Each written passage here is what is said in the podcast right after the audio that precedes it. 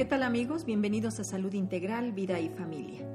El día de hoy tengo el honor de la presencia de la doctora María de la Luz Estrada Inda, quien es especialista en pediatría y alergología. Su formación pediátrica la hizo en el Centro Médico Nacional de Occidente en Guadalajara, Jalisco. Está adscrita al Hospital General de Zona número 3 del Instituto Mexicano del Seguro Social en San Juan del Río Querétaro, en donde fue fundadora del servicio de alergología, con una experiencia de 12 años en el servicio, realizando cursos por 10 años consecutivos en programas educativos para el paciente y sus familiares. Ha sido ponente en múltiples cursos y congresos tanto a nivel nacional como estatal, dirigidos a pacientes asmáticos, así como actualizaciones en enfermedades respiratorias. Doctora María de la Luz Estrada Inda, muchísimas gracias por la oportunidad de esta entrevista. Pues agradecerle sinceramente a usted su invitación y que nos dé la oportunidad de tener estos espacios para colaborar un poco en lo que es la educación de la salud. Y bueno, pues un gusto para mí, es un placer hablar de un tema que me apasiona tanto como es el asma. ¿Por qué es importante que hablemos hoy de asma, doctora? Actualmente, ¿cómo es considerada o qué está pasando con esta enfermedad? Bueno, el asma es una enfermedad muy antigua, pero en los últimos 30 años ha tenido un incremento en su frecuencia muy importante. Es una de las patologías bronquiales que afecta más a la sociedad infantil. La OMS ha considerado que es una patología que va en incremento. Su incidencia es del 10%. Esto quiere decir que afecta a 10 niños de cada 100, entonces es muy importante. Así Asimismo, ha considerado que su prevalencia a nivel mundial ha aumentado. Actualmente se considera que hay 300 millones de asmáticos a nivel mundial y esto va a irse incrementando más. Para el 2025 consideran que puede incrementar hasta 100 millones de asmáticos. Esto ha hecho que la considere el sector salud una prioridad y que se hagan organizaciones para mejorar la salud y las medidas preventivas. ¿Y a qué se debe este incremento, doctora? ¿Qué es lo que está sucediendo en, en, nuestro ambiente o no sé si en la misma personalidad de los individuos, el estrés?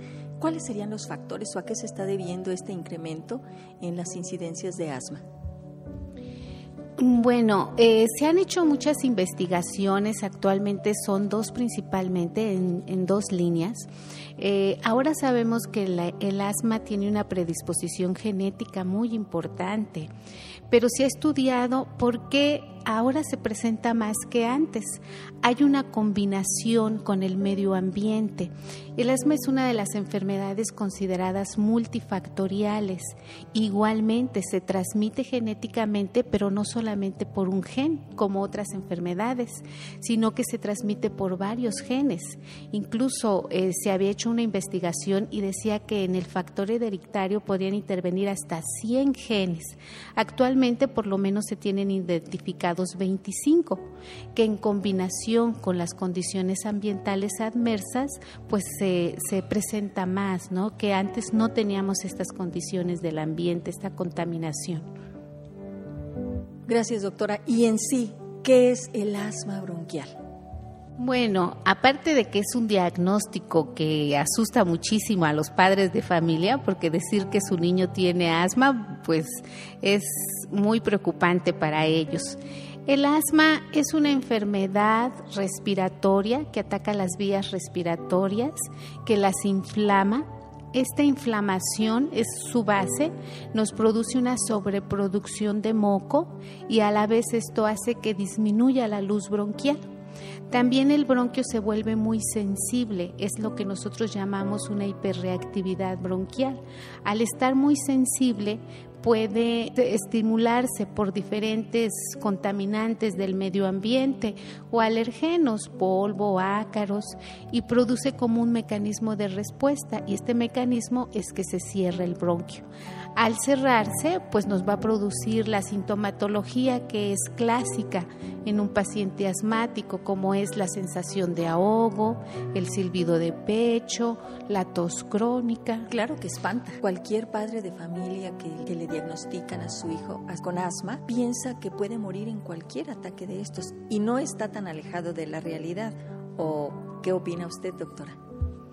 Sí, efectivamente, este anteriormente se consideraba que el asma no tenía mortalidad. En la actualidad vemos que hay un porcentaje elevado por crisis de broncoespasmo y sobre todo que son niños maltratados, que no llevan un adecuado control de su padecimiento y esto los lleva a un evento grave que puede poner en riesgo su vida. Lo que quiero entender es que el asma si es controlada, si, es, si los padres se vuelven expertos en su hijo, pueden evitar que muera? Claro que sí. Yo creo que el asma es una de las enfermedades crónicas más prevenibles, más controlables, ¿no? Es como todas las enfermedades que tenemos crónicas como la diabetes, que si llevamos un buen control, pues tenemos una buena calidad de vida. El desconocimiento sobre la base de la enfermedad, el desconocimiento sobre el tratamiento, las medidas preventivas, nos lleva a que tengamos pacientes mal controlados y por ende urgencias. ¿Cuándo se considera que un niño ya es asmático? Porque tenemos otros diagnósticos en pediatría, dan como los mismos síntomas y signos y se puede incluso diagnosticar equivocadamente a un niño como asmático. ¿Cuáles serían las características para que ya un niño sea diagnosticado con asma, doctora? Pues es una excelente pregunta porque efectivamente y lamentablemente tenemos muchos subdiagnósticos.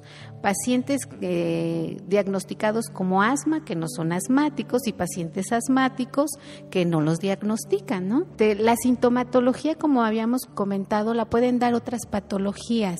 Aquí lo importante de hacer un buen interrogatorio, anteriormente en la escuela nos insistían mucho en las historias clínicas la historia clínica por sí nos da el diagnóstico, pero sí hay patologías, por ejemplo, las bronquiolitis, que son infecciones virales en niños más pequeñitos, el reflujo gastroesofágico, que nos puede dar una tos crónica. Un niño no porque tenga una crisis o dos crisis de broncoespasmo se puede clasificar ya como un paciente asmático. Primero habría que diagnosticar o ver si hay otras enfermedades concomitantes que puedan estar dando que tenga ese silbidito de pecho. Entonces, no todos los pacientes que tienen silbido que tienen broncoespasmo ya se clasifican como pacientes asmáticos. ¿Quién es el especialista, el experto para podernos diagnosticar este tipo de enfermedad? ¿Cualquier médico?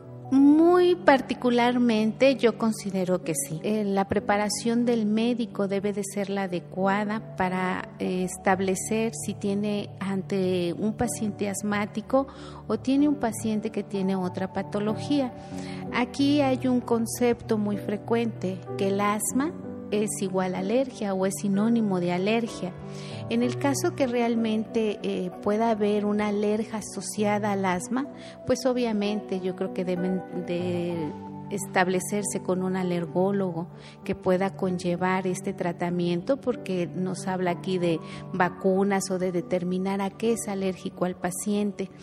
Pero cuando no hay alergia, no en todos los casos hay alergia. Puede coincidir las dos cosas. Eh, de hecho, es un alto porcentaje. De cada 10 pacientes asmáticos, 7 tienen un factor alérgico asociado, pero no todos. Sin embargo, a veces se considera también que la alergia es la que produce el asma. Y no es así. El paciente ya tiene la susceptibilidad genética y la alergia o la susceptibilidad que tiene al medio ambiente puede desencadenar una crisis, pero no es el causante directo del asma. En este caso, pues sí es recomendable que, que se acuda a un alergólogo para determinar si hay este factor asociado. Pero la base de la enfermedad es una enfermedad inflamatoria que el médico de primer nivel es muy importante que lo diagnostique y que eduque a su paciente. Doctora, ¿hay alguna edad en la que sea mayor la incidencia de asma? Estoy hablando de edad pediátrica y que de ese un porcentaje de adulto continúe siendo asmático o ya desde que es diagnosticado como asmático en la infancia es alguien que ya va a ser toda la vida un diagnóstico que lo va a estar acompañando? Bueno, hay diferentes tipos de asma. La, el asma infantil generalmente se presenta entre los 2 a los 14 años, es su mayor incidencia y generalmente estaba asociada de un problema alérgico, es lo que decíamos, el 70% se puede asociar. Estos pacientes que son realmente diagnosticados como asmáticos y como atópicos, generalmente los acompaña esa predisposición genética toda su vida, sin que esto quiera decir que van a estar enfermos y que no tienen buena calidad de vida. Con un buen tratamiento, pues los pacientes están años asintomáticos, pero hablando de predisposición genética, pues siempre la van a tener. Pero hay otros tipos de asma, como el asma laboral. Por ejemplo, son pacientes que debutan como asmáticos en la edad adulta y no en la edad infantil. En muchas ocasiones los padres se quedan con la idea de que su niño en la infancia tuvo atopias, alergia y dentro de ellas está una reacción asmática. Y entonces dice, no, pero ya me dijeron que entrando a la adolescencia va a dejar de ser asmático. ¿Es verdad esto? Sí, hay un porcentaje de pacientes que con los cambios hormonales, con el cambio de inmunidad, este, son pacientes que se presentan asintomáticos. Esto es porque el arma, mencionábamos, tiene una, una participación genética, pero poligénica, intervienen muchos genes. Entonces, habrá en pacientes que toda la vida lo van a tener, así entren a la adolescencia, porque determina el número de genes que tiene, qué tan severidad va a tener esa enfermedad. Y habrá otros pacientes que no tienen tanta carga genética, no son tantas las mutaciones, entonces va a variar y se les puede quitar. Pero este depende mucho de la carga del niño genéticamente. No es lo mismo tener un primo asmático que tener una madre asmática. La carga es mucho más severa y si sus condiciones ambientales son muy adversas, que es ahí una combinación muy, por, muy importante de cómo se presenta el asma en el paciente, pues va a persistir. Si las condiciones ambientales no son adversas, si es un paciente que se trató bien el proceso inflamatorio de pequeño, sus tratamientos con vacunas, puede ser que ya no persista después de la adolescencia. ¿Y a qué le llama usted condiciones ambientales adversas? Bueno, aquí es muy importante sobre todo cuando dicen si el asma se cura o no se cura, concluyendo con la pregunta anterior que me hacía. Como hay una combinación entre la genética y los factores ambientales, mm, digamos que genéticamente no la podemos controlar, modificar, pero sí podemos controlar el medio ambiente y de esto podemos hablar pues del tabaco. Está plenamente comprobado que el tabaco intradomiciliario es un factor determinante para que se desarrolle la enfermedad en un paciente genéticamente predispuesto. Y se han hecho muchos estudios, por ejemplo, en madres que son fumadoras y que desarrollan sus niños más asma que madres que no son fumadoras, ¿no? Bien dicen que el tabaco o el cigarro es el único producto comercializado y aceptado que mata al consumidor. Pues si mata al consumidor, ¿qué no puede hacer en los pulmones de nuestros niños? Y en general, ¿qué recomendaciones habría para que el ambiente aparte de que no se fume dentro, por eso esos fumadores pasivos que vienen siendo los niños, ¿qué otras condiciones recomendaría usted para que los padres tomen en cuenta y prevengan estas crisis de asma? que sí pueden llegar a matar a los niños. Bueno, como preventivo yo creo que es muy importante que el padre y no nada más los padres, los niños también conozcan su enfermedad, todos los pacientes son diferentes, tienen diferentes susceptibilidades y diferentes desencadenantes, pero dentro de los más comunes podemos hablar si son pacientes de tipo alérgico, recordemos que no todos los asmáticos son alérgicos, pues es eh, los ácaros, los, los pólenes, por ejemplo, épocas de polinización es un factor de riesgo muy desencadenante. El tabaquismo es en cualquier tipo de paciente, alérgico o no alérgico, la contaminación. Otra cosa muy importante de ellos es la prevención de infecciones de vías respiratorias. Por ejemplo, en un paciente normal pasa una infección de vía respiratoria sin ningún problema, pero en un paciente que ya es asmático, que no está adecuadamente controlado, una infección de vías respiratorias pues lo puede llevar a una crisis muy severa. Las vacunas son muy importantes, las vacunas de la influenza, del neumococo, protegen mucho a los niños contra las infecciones recurrentes y que esto puede ser un desencadenante. Hablaba de ácaros. Qué importante es no tener alfombras, los muñecos de peluche, los animales intradomiciliarios. Que el niño, o es un mito, doctora, que se prohíbe ya que haya gatos, que haya perros, que el niño tenga contacto con este tipo de, fauna doméstica. Bueno, si se determina que él es susceptible y que puede ser un desencadenante eh, los animales, ya sea el perro o el gato, los pólenes, este, los, las cucarachas, que es muy frecuente aquí en Querétaro, pues sí es muy importante que los padres tengan medidas de control ambiental, que los cuartos sean los más digamos, escombrados que se puede para que sean fácilmente limpiados. Por ejemplo, es muy común que los niños duerman con los peluchitos y a veces ellos piensan que es porque la pelusa les hace daño y no es precisamente eso. Como tiene contacto con el cuerpo del niño se acumula mucho ácaro, que es un microorganismo muy importante y desencadenante. Los niños a lo principalmente que son alérgicos son a los ácaros. Entonces las medidas de control ambiental nos ayudan mucho, son parte de un tratamiento. Esto es como un rompecabezas. Si nosotros nos falta una pieza, no la podemos armar, aunque al niño se le esté medicando, pero si no tiene un buen control ambiental, pues está durmiendo con el enemigo, ¿no? Entonces vamos a seguir con problemas. También existen mitos. Usted, díganos si es cierto. Mucha gente cree que el asma es contagiosa. No, es un mal concepto. Este, el asma no es contagiosa por lo que decíamos, se predispone este, genéticamente o hereditariamente, pero a veces consideran que algún proceso infeccioso les desencadenó el asma, que por ejemplo tuvieron una gripa maltratada o tienen un problema bronquial y que eso les está condicionando el alma. Esto sí es un proceso infeccioso y es contagioso, pero en sí el cuadro este, gripal, no el asma. El asma es una enfermedad que se hereda, no se contagia ni se pega. Otro concepto, familias con disfunción. ¿Se ha visto mayor predisposición o mayor prevalencia de hijos asmáticos? ¿Tendrá algo que ver eh, desde el punto de vista mm, psicológico? angustia estos cuadros de asma, doctora? Sí, de hecho hay una asma que, que se puede desencadenar por ansiedad. No quiere decir precisamente que el problema de ansiedad condicione el asma. Son ya pacientes con un proceso inflamatorio y al producirse una condición psicológica o ansiosa, se desencadena una serie de sustancias que ya con un bronquio dañado, pues no puede producir una crisis de broncoespasmo. ¿Qué recomendaciones les daría a esos padres para prevenir el asma? ¿Es factible? En los pacientes con procesos de ansiedad. En general, doctora, en general, ¿el asma se puede prevenir?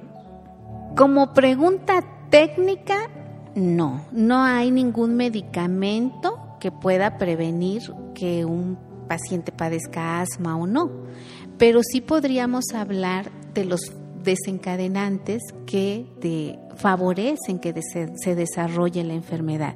Entonces, desde ese punto de vista, digamos que sí se puede prevenir.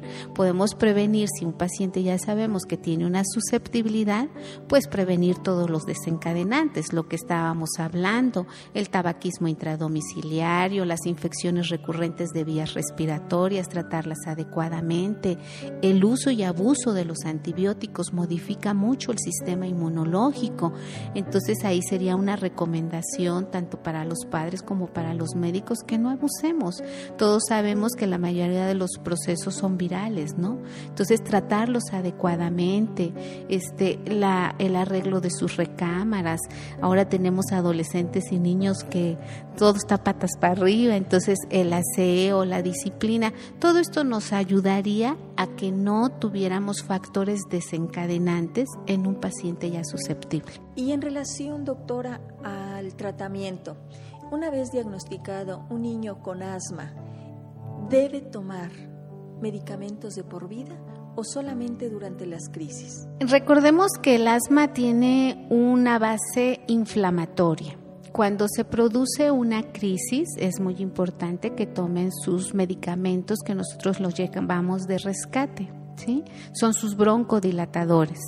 Pero sin olvidar que cuando tenemos una crisis producimos un efecto inflamatorio.